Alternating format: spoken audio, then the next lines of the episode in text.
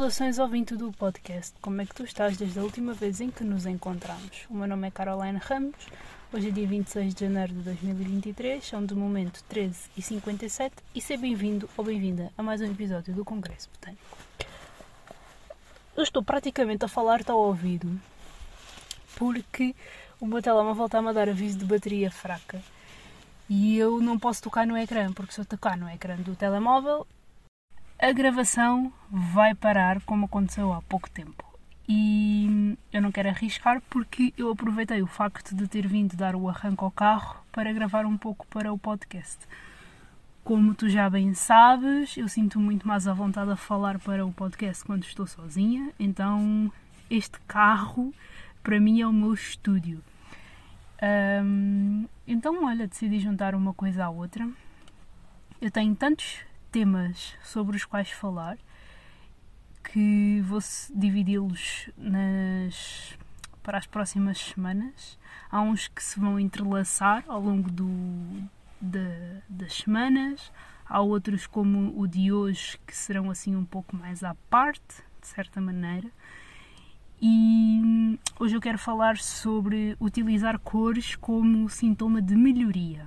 Melhoria de estado de espírito, melhoria de saúde mental, melhoria do corpo físico, enfim, como um sintoma positivo de, de todo o effort, agora não me vem a palavra em português, de toda a dedicação em direção a uma, a uma saúde muito, muito, muito, muito melhor. Eu, a primeira vez em que eu me dei conta de que, de que estava a utilizar cores para me expressar foi através de uma pintura que eu fiz na terapia. Um, eu penso que tenha sido uma das pinturas mais coloridas, mais energéticas que eu fiz. Foi uma paisagem que eu fiz de cabeça. Um, é uma pena, por acaso, eu não ter a foto comigo, mas o resultado final foi tão estrondoso e tão explosivo que eu cheguei a comentar com os meus terapeutas que era a primeira vez, ou pelo menos era a primeira vez que eu me estava a perceber de que eu estava a utilizar cores bem vivas nas minhas pinturas e comparando com pinturas passadas que sempre tiveram assim um tom mais denso, mais escuro, um, refletia uma energia e uma felicidade extrema até se for a fazer comparações. E faz todo o sentido, porque as minhas pinturas passadas, para quem não sabe, eu pinto, só que eu pinto quando sinto que as palavras e a dança já não chegam para me expressar. Então a pintura é uma espécie de refúgio um, que eu utilizo para, para me expressar ainda mais. É um hábito que eu quero construir ao longo dos meus dias, só que como não é uma prioridade viver da minha pintura. Eu quero muito mais viver da minha escrita do que da minha pintura, embora também queira viver da minha pintura. Só que eu aprendi e tenho aprendido a cada dia que eu tenho que fazer uma coisa de cada vez se eu realmente quiser ter algum alguma consequência boa, não é? Se eu tiver que colher resultados. Então a pintura não é bem algo em qual, na qual eu esteja a investir tanto como deveria. No entanto, todas as minhas pinturas passadas tinham sempre assim cores muito escuras, era tudo muito denso, era tudo muito pesado. Então eu acredito que mesmo o, o abstracionismo, a abstração, reflita muito da, do caos que às vezes está na minha cabeça e as cores, epá, são o reflexo perfeito. Então, dar-me conta de, de formas mais consistentes, de cores mais alegres, para mim foi o primeiro sintoma de que a terapia estava a começar a, a, surtir efeito.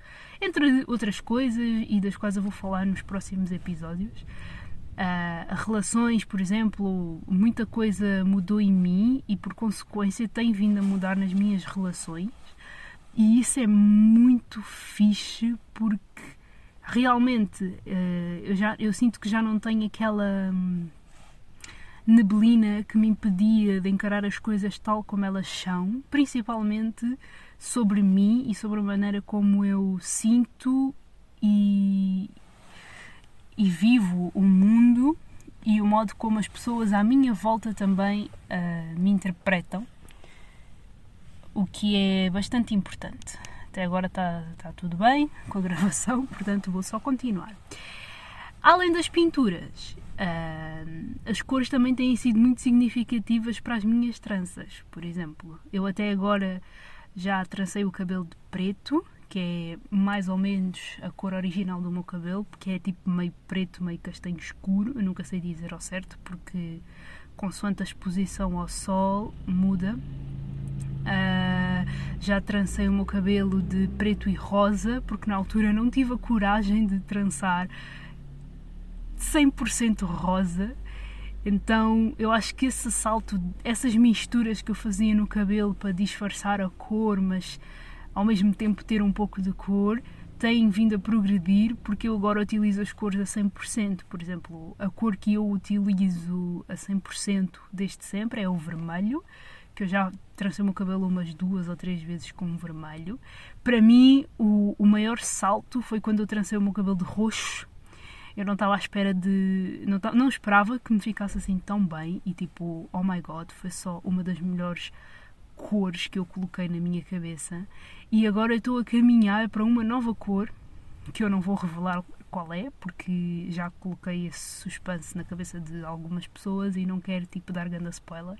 Alguns sabem, outros não, mas é uma cor que eu fixei desde que utilizei um, um filtro numa foto minha que é o gelo preto ou uma coisa assim e com a cor do cabelo que eu tinha na altura, aquilo fez um efeito muito bonito e gerou uma cor nova no meu cabelo. E eu fiquei viciadona e, e obcecada, literalmente, em encontrar aquela cor e trançar o meu cabelo daquela cor porque eu quero fazer assim. Então já comprei o cabelo, finalmente. Encontrei os três pacotes de cabelo que eu precisava, porque para o meu cabelo ficar eh, bem trançado e às vezes sobrar umas quantas mechas, eu preciso de três pacotes de cabelo que vocês encontram em qualquer loja de produtos uh, de cabelo africano, brasileiro. A marca que eu mais. A marca mais conhecida para mim é o Diamantino Viegas e pelos vistos existe bem diamantinhos Viegas em Lisboa. Eu já passei por uns 3 ou 4 das últimas vezes em que fui para Lisboa, portanto é só pesquisarem também. Uh, um pacote acho que custa, dependendo da textura do cabelo, da marca, da cor, uh, o mais barato fica menos de 4 euros. Portanto, mais a mão de obra, ou seja, se vocês trançarem em casa ou se vocês vão para um cabeleireiro e cada cabeleireira cobra um preço diferente, também depende do estilo do cabelo, é uma cena bem complexa.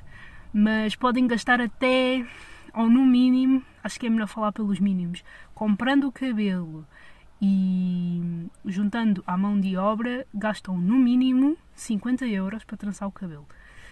Portanto, é um investimento e vale super a pena depois nos meses que vêm a seguir, porque lidar com o meu cabelo durante o inverno é super complicado. Primeiro porque eu desde muito cedo uh, desfrisei o meu cabelo e desfrizar o cabelo é basicamente colocar uh, alisante. Então eu dos 10 até aos 16, 17 convivi com o meu cabelo liso, não é? Então eu nunca soube lidar com o meu cabelo africano e quem cuidou do meu cabelo até aos 10 foi a minha mãe que trançava, penteava, hidratava, então eu não sabia nada do meu cabelo. E eu só comecei a ganhar consciência do meu cabelo a partir dos 16, 17 anos, que eu decidi que ia fazer. Um... Ai, como é que se diz? Eu estou sempre a falar disto, mas agora não me vem a palavra à cabeça. Ah, enfim, ia fazer o processo inverso. Ia voltar a... ao meu cabelo natural. Isto tem um termo, só que eu não me estou a lembrar. Quando eu me lembrar, eu grito o termo para. no meio do episódio. Um... Ah, grande treta. Decidi fazer o processo inverso. E quando eu decidi fazer o processo inverso, eu voltei a trançar o cabelo com, com o postiço, que no caso são extensões. E desde então nunca pensei que arriscar em cores pudesse significar alguma coisa. Até que eu comecei literalmente a arriscar mais em cores e dei-me conta de que é bué libertador utilizar várias cores uh, na minha cabeça sem estar a estragar o cabelo, o que é tipo pontos extra para a minha existência. Uh, é libertador, é bué fixe, expressa bué o meu estado de espírito e o quão artístico é que é esta cena de trançar o cabelo e de modelá-lo consoante as nossas fases de vida. Eu estou super entusiasmada para trançar o cabelo com a nova cor. Além disso, uh, no dia 31 de dezembro, ano novo, eu estava-me a sentir uma beca ansiosa porque estava a fazer assim um mini uh, recap dos últimos meses, juntando às crises que eu estava a ter na altura, eu estava-me a sentir um pouco ansiosa. Então a solução que eu encontrei foi hum, pintar as unhas. A primeira vez que eu pintei as unhas, que eu me sentei mesmo para, para, para cuidar das minhas unhas, foi no secundário. Eu tinha uma colega na altura que foi uma grande amiga que tinha muito o hábito de cuidar das unhas e, e tinha todo o seu autocuidado. E eu comecei a aprender com ela essa questão de olhar para mim e valorizar-me um pouco mais e, e expressar isso através de coisas bem simples como pintar as unhas ou sei lá, pintar os lábios. E Epá, eu na altura lembro-me de que fui ao chinês, na altura os vernizes nos chineses tinham uma qualidade incrível, e comprei amarelo, ou não? Sim, acho que amarelo também entrou ali numa das, numa das minhas coleções. Comprei verde, comprei preto, comprei vermelho, comprei amarelo, comprei, enfim, brilhantes, comprei a base, comprei o, o finalizante, comprei um monte de, de bugigangas para pôr nas unhas e, e, tinha aquele cuidado de tirar as cutículas e limar e pintar e coisa e tal. Só que depois comecei a ficar com grande preguiça, porque não, para mim não fazia sentido estar a pintar as unhas, porque dava bué de trabalho. Porque basicamente eu não tirava esse tempo para mim, não é? Isso também reflete muito da, do pouco cuidado que eu tinha comigo mesma, porque estava muito atrelada às inseguranças que eu sentia. Eu acho que quando. Acho e falo por experiência, de todas as vezes em que eu me senti muito insegura, corresponderam com as vezes em que eu negligenciei o autocuidado. Então eu deixei de parte a ideia de pintar as unhas. Até que chegou dia 31 de dezembro de 2022 e eu estava-me a sentir ansiosa e a única coisa que eu queria fazer era sentar-me, ainda por cima estava com o período, só queria deitar-me na cama e dormir a tarde inteira.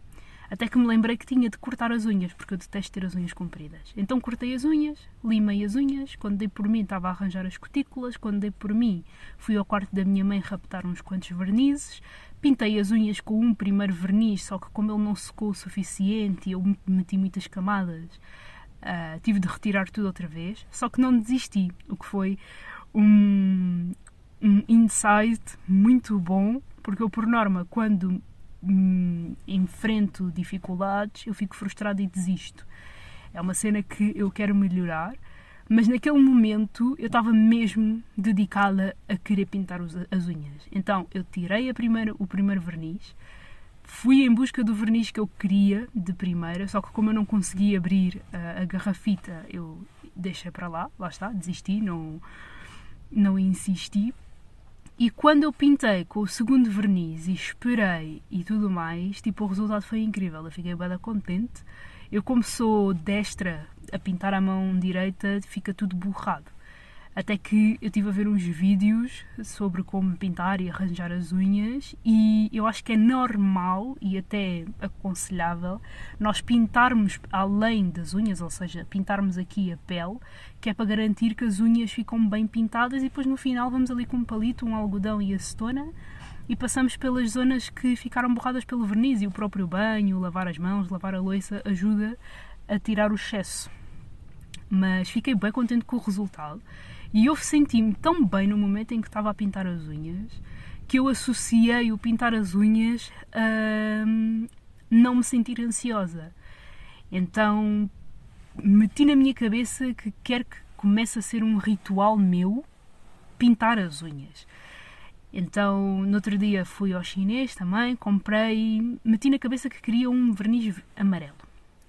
Só que eu não encontrei o tom de amarelo que eu queria, porque eu quero um amarelo torrado, eu não quero um amarelo fluorescente, nem quero um amarelo a morrer, eu quero um amarelo torrado. Não encontrei o amarelo torrado, acabei por trazer um amarelo bem fluorescente. Qual é que é o problema deste verniz? O problema deste verniz é que não seca depressa e e tem assim uma textura bué de gel. Verniz de gel, não percebo qual é que é o conceito. De um verniz normal ter características de verniz de gel. É isso que eu não percebo. Então eu pintei, bem na inocência, acordei bem da cedo, estava bem, bem disposta, meti-me a ver eh, palestras de, de um médico de Ayurveda, estava a pintar as unhas e no momento em que eu fui servir a minha comida para comer, claro que com toda aquela delicadeza que pintar as unhas demanda, eu vi que as unhas estavam-se a começar a desmanchar. E, estava um sol incrível e eu decidi que ia para Lisboa apanhar solinho e ler. Então o que é que eu acabei por fazer? Acabei por limpar as unhas, desperdício de verniz, eu sei. Acabei por limpar as unhas e voltei hum, a pintar de brilhantes, acho eu pintei ou. Oh... Eu já não me lembro muito bem é, o que é que eu acabei por fazer. Já não me lembro se acabei por pintar com brilhantes. Provavelmente foi isso que aconteceu. Porque uns dias depois, ou fiquei com as unhas limpas, eu já não me lembro. Eu só sei que numa destas caminhadas que, que fiz e no dia em que eu comprei o cabelo que vou utilizar, uh, não nesta, mas se calhar na próxima semana, eu comprei um verniz azul da marca Andreia, naquela de vou arriscar e vou ver no que é que dá, porque eu não percebo nada de marcas de verniz. Eu só sei que existem vernizes que secam mais depressa e outros que demoram mais tempo a secar. E eu não fazia ideia de que este verniz da Andreia fosse um máximo a secar. A minha mãe até que apontou que a marca era boa e que secava muito depressa e até fez a demonstração numa das unhas dela. E quando eu vi que secava o da rápido, epá, eu só sei que sentei-me durante a noite, arranjei as unhas, pintei, esperei uma beca, depois fui dormir e no dia seguinte não acordei com aqueles fantasminhas da almofada nas unhas e fiquei bem contente porque eu agora estou com unhas azuis. Eu desde então acho que só retoquei uma vez e já tenho aqui unhas que estão a pedir uh, um retoquezito. Uh, Deixa-me super feliz esta ideia de utilizar cores no meu dia a dia. A roupa também reflete muito, porque eu sempre fui de vestir roupas largas e roupas escuras para disfarçar a gordura, porque não me sentia confortável com o meu corpo. Então tinha muito esta associação de roupas escuras, roupas largas, combo perfeito. Então usar cores ou usar padrões aberrava-me, porque eu também estava muito intoxicada com aquelas informações que vinham nas revistas da Bravo e das Pop-Up e, e televisões e o caraças, em que todas elas diziam que se tu tens o corpo X, tu não podes utilizar a roupa Y, porque não vai combinar muito bem. Então, tendo um corpo cheio, sendo gordinha, um, utilizar uh, riscas na horizontal, ou utilizar muitas cores, ou utilizar padrões aleatórios, era sinónimo de vai ficar uma bosta. Então eu não arriscava muito, tinha muito medo de arriscar. Já não me lembro também muito bem quando é que comecei a arriscar aos poucos. Provavelmente foi na altura do secundário com essa minha colega que tinha assim um, um cuidado mais afeminado e tudo mais, em que eu comecei a investir também na, no meu cuidado e, e nas cores. Eu comecei em casa, em casa, em vez de utilizar sempre os mesmos tons, fui arriscando, tipo, ou metia uma, uma suéte rosa, ou metia não sei o quê, tanto que o meu robe, que eu já tenho há anos, é rosa. Tenho umas mangas super compridas, mas fica-me super curto nas pernas. O meu robe é rosa, com estrelinhas e frases bué pipi, e eu uso e é a coisa mais confortável que existe. E eu acho que começou no Rob, porque depois também tinha pijamas coloridos, mas nunca fiz essa associação. Um, e depois, olha, aos poucos fui comprando sapatilhas com, com, com cores, fui comprando uh, blusas coloridas, muitas roupas coloridas vieram-me parar às mãos. As únicas coisas que eu.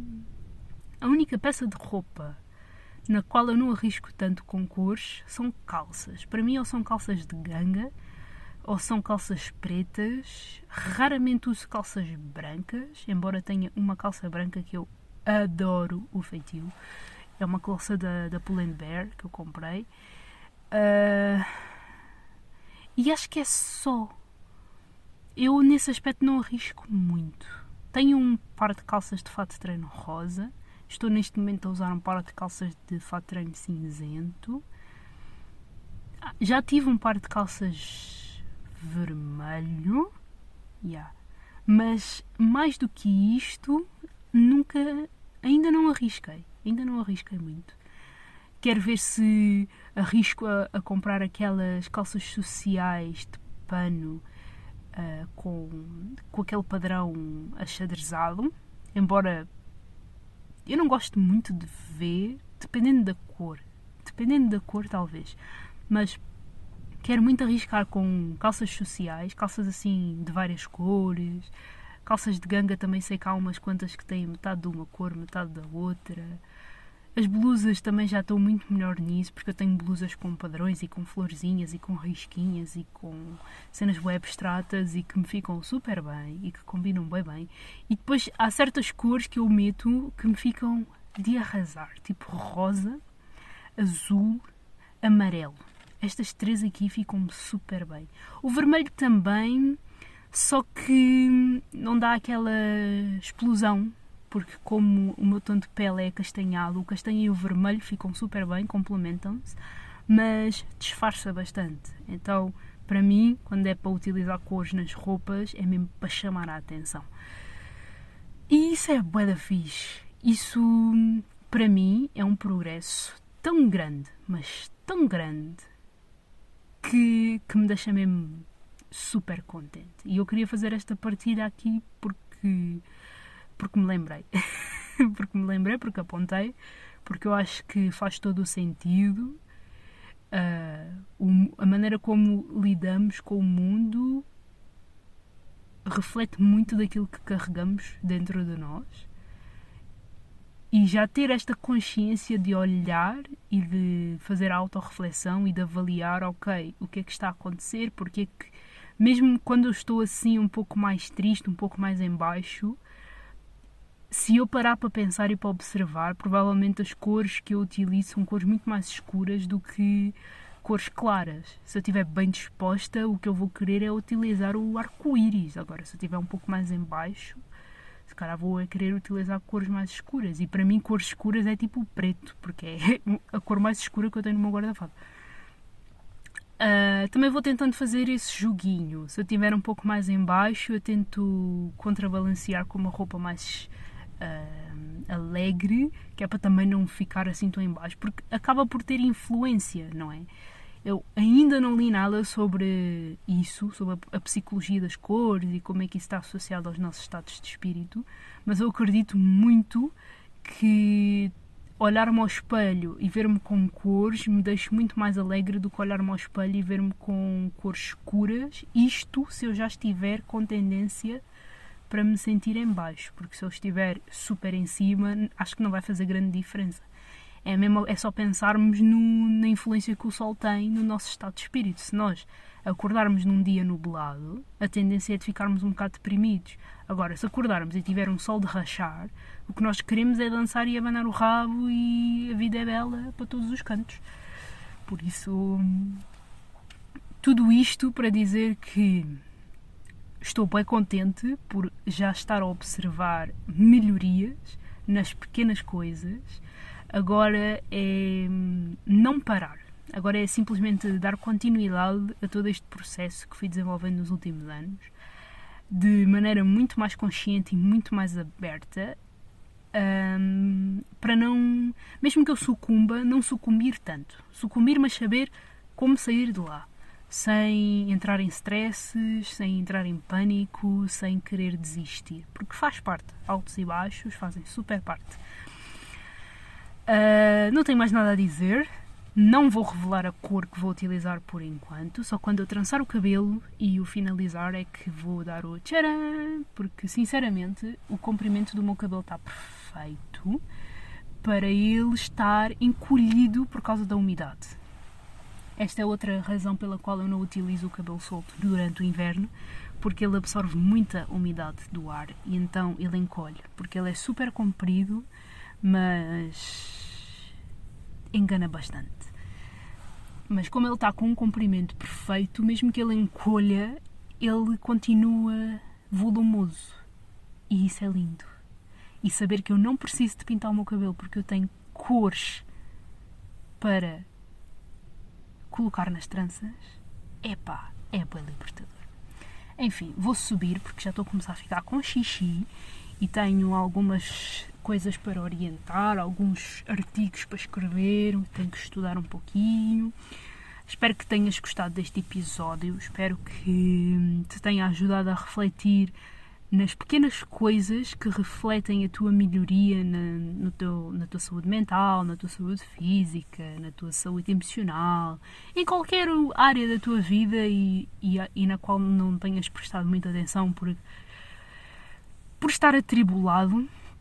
Não é? Eu acho que está um bocado atribulado para toda a gente, mesmo que estejamos num momento super calmo, como é o meu caso, que estou a viver um, uma fase calma, mas ao mesmo tempo um bocado caótica mas como eu não tenho grande influência no caos, porque está fora do meu controlo, então eu estou na fase calma. Mas, enfim, eu acho que é só deixar o tempo passar e as coisas vão acontecendo. Espero que te tenha ajudado a pensar de alguma maneira sobre isto. Uh, espero que te tenha feito companhia. Espero que não tenha soado muito confusa. Um, qualquer dúvida, questão, sugestão, vou deixar aqui as minhas redes sociais. Por enquanto é só. Beijinhos e abraços. Vemo-nos por aí.